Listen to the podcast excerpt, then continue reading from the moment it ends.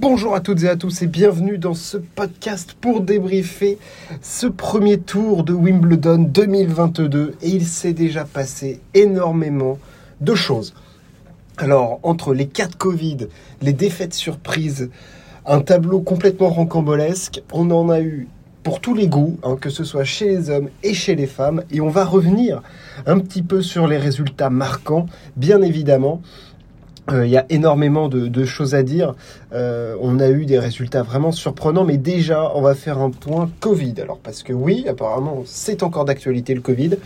Euh, Matteo Berrettini et Marine Silic, deux outsiders, surtout un Berrettini qui était co-favori avec Djokovic et Rafael Nadal dans la partie de tableau de l'Espagnol. L'Italien a été contraint, avant même de débuter son match, de déclarer forfait pour un test positif.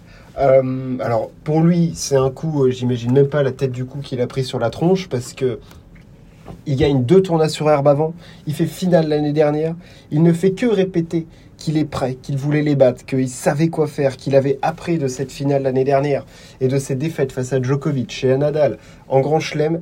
Et là, le pauvre, il a même pas la possibilité de défendre ses chances. Euh, alors pour Nadal, c'est une aubaine parce qu'ils auraient pu se rencontrer en demi-finale et potentiellement Berrettini est une menace réelle sur gazon. Malheureusement, que Nelly, Berrettini ne, bah, ne verra même pas la, suite du tournoi. Bon, ça c'est quand même un, gros coup dur. Et après, c'est Marine Silic qui bat demi-finaliste à Roland Garros, finaliste aussi déjà une fois à Wimbledon, euh, qui rejouait quand même plutôt pas mal. Il arrivait sur une surface qui s'y est parfaitement euh, à ses qualités. Pareil, bam, test positif Covid, ça dégage. Donc déjà deux gros tours potentiels de Nadal qui sont éliminés. Euh, on prédisait à Nadal un tableau d'enfer. Bon bah déjà t'en as deux en moins et c'est pas fini.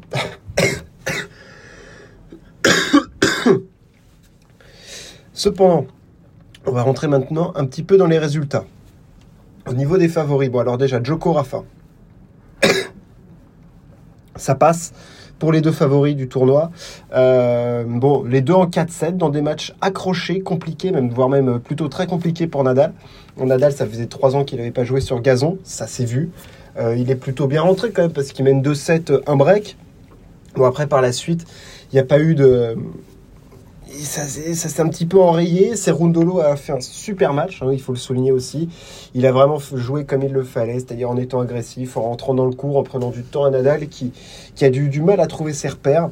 Et, euh, il a fait du mal, le petit Argentin, à, Rafa, euh, qui s'en est sorti. Hein, euh, je veux dire, Nadal a quand même sauvé deux balles de double break dans le quatrième.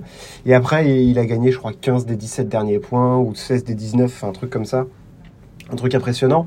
Euh, Rafa qui, est donc au deuxième tour pour affronter Berankis. Et euh, notre ami Novak Djokovic, lui, euh, s'est défait de Kwon. Alors pareil, hein, il y a eu des, moments un petit peu compliqués. Il perd un set, l'autre a des balles de break d'entrée le...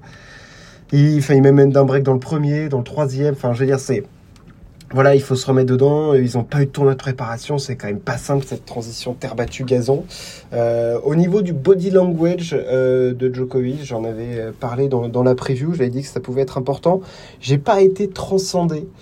J'ai trouvé parfois un petit peu mou, pas en manquant un petit peu d'énergie. je veux dire c'était pas du, grand grand Novak j'ai trouvé quoi. C'était pas j'ai pas été ébloui mais en même temps c'est que le premier tour dès qu'il a fallu accélérer il a été là. Il a extrêmement bien servi. On sait que c'est un paramètre extrêmement important surtout sur gazon.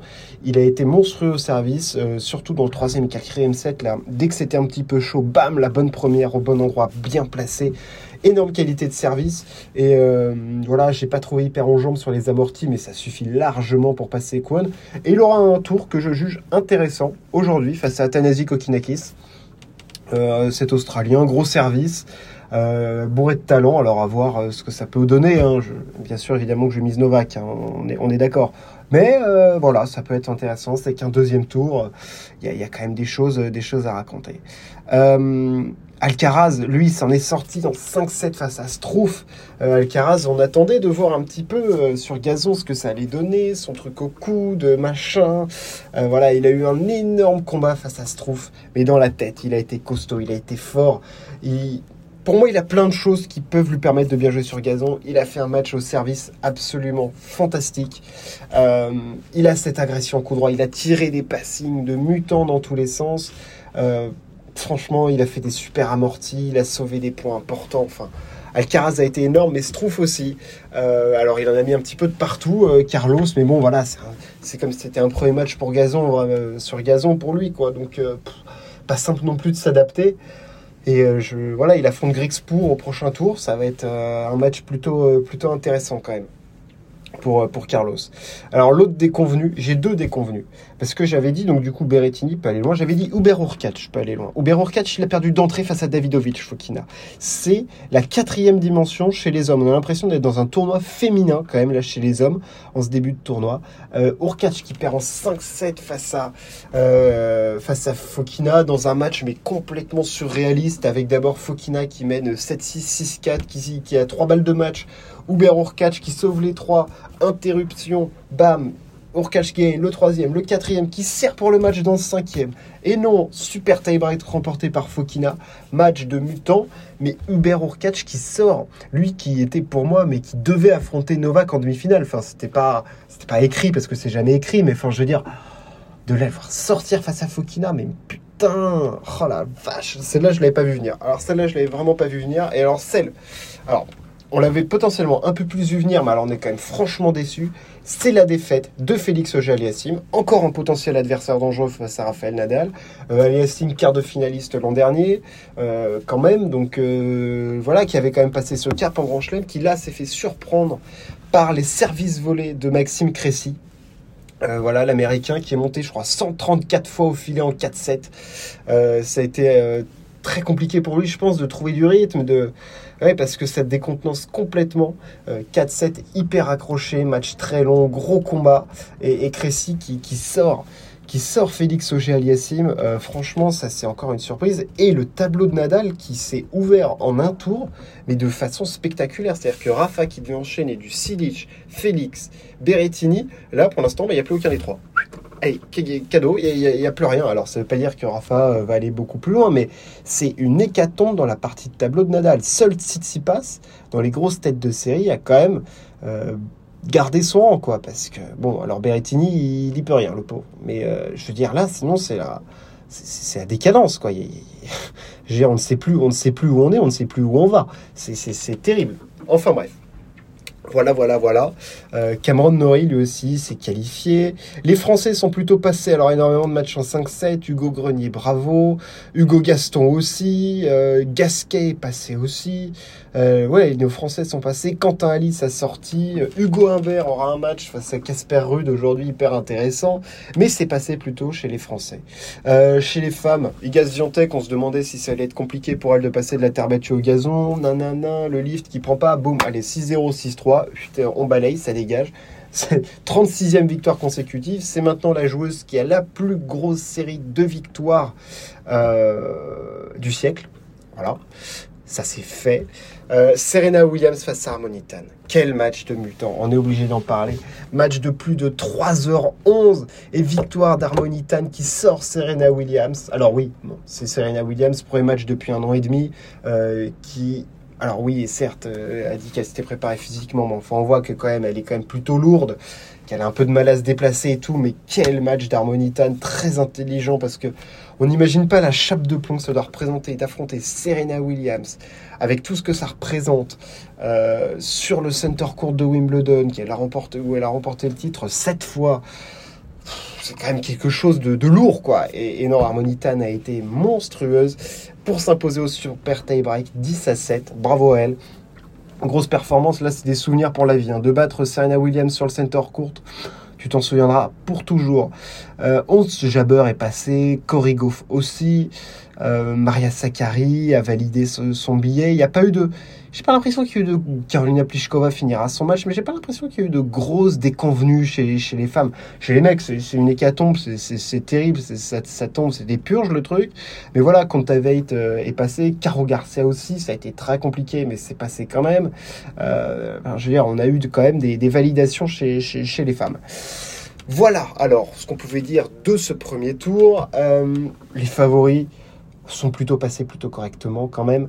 On a eu quand même des grosses surprises, c'est-à-dire que ce n'est pas que le tableau est vide maintenant, mais enfin je veux dire, quand tu euh, si tu fais la liste, des, déjà, tu pas le numéro 1 et 2 mondiaux. Tu as Berrettini qui saute, tu as Burkach qui saute, tu as Félix qui saute. Je veux dire, là, déjà, tu as, éludé pas mal de monde. Donc, ça veut dire que l'on va avoir des surprises dans ce Wimbledon. Il va falloir être surpris, il va falloir être bien posé sur sa chaise. Parce que, notamment aussi, euh, il y a cette épée de Damoclès du Covid. Novak Djokovic et Rafael Nadal se sont entraînés avec Silic et Berrettini. Ces deux joueurs-là ont été testés positifs au Covid. Alors, à voir ce que ça a nous donner. Mais je veux dire, on peut avoir des surprises à tout instant. Et surtout, c'est-à-dire avec les tableaux, avec les éliminations qu'on a eues, on va avoir en quart de finale potentiellement des mecs qu'on n'a pas trop l'habitude de voir. Et ça, d'un côté c'est génial, mais ça veut dire qu'il y a des opportunités à les saisir pour beaucoup de joueurs. Et euh, franchement, on va avoir du, joli. Et puis on voit bien qu'en première semaine, sur un gazon qui est bon, alors certes plutôt lent d'après Nick Kyrgios. Nick Kyrgios qui est d'ailleurs passé en 5-7. Hein. il a fait un match, c'était compliqué hein, face à euh, Pub. Euh, c'était ouais, c'était compliqué pour Nick. Euh, le gazon qui est plutôt lent, ça reste du gazon quand même, et on peut avoir des surprises. Quoi. Enfin, je veux dire, euh, il y a des matchs où tu, tu, sais, tu sais pas trop. Quoi. Déjà, sur des surfaces basiques, tu sais pas trop, mais euh, il y, a, des trucs, voilà, tu vois, tu as des deuxièmes tours, des Pennington face à Steve Johnson parce que Dimitrov a abandonné, Manarino qui joue Tommy Paul, bon, bah, il y a de la carte à jouer. Et là, aujourd'hui, tu, tu, peux avoir de la petite surprise quand même. Hein. Moi, je me dis que Joko, ok, face à Kokinakis, mais après, est-ce que Alice peut faire un truc face à Basilashvili? Est-ce que Yannick Sinner va valider son premier tour, lui qui a gagné son premier match sur gazon? Est-ce qu'Andy Murray va réussir à battre John Isner Ça, ça serait absolument exceptionnel pour lui, parce que j'ai envie de le voir aller loin quand même, le Andy Murray, parce qu'on peut potentiellement avoir du côté du, quatrième tour un petit match face à Carlos Alcaraz, et alors ça, ça c'est ça c'est popcorn, mais on n'en est pas là. Ce Wimbledon est parti sur des bases complètement folles. Mais quand je dis complètement folle, c'est complètement folle. Et voilà, j'espère que ça a duré pendant 15 jours. Ça va être complètement fou. On a fait un petit point après le premier tour. J'espère que ça vous a plu. On se retrouve très très vite. Ciao. À plus.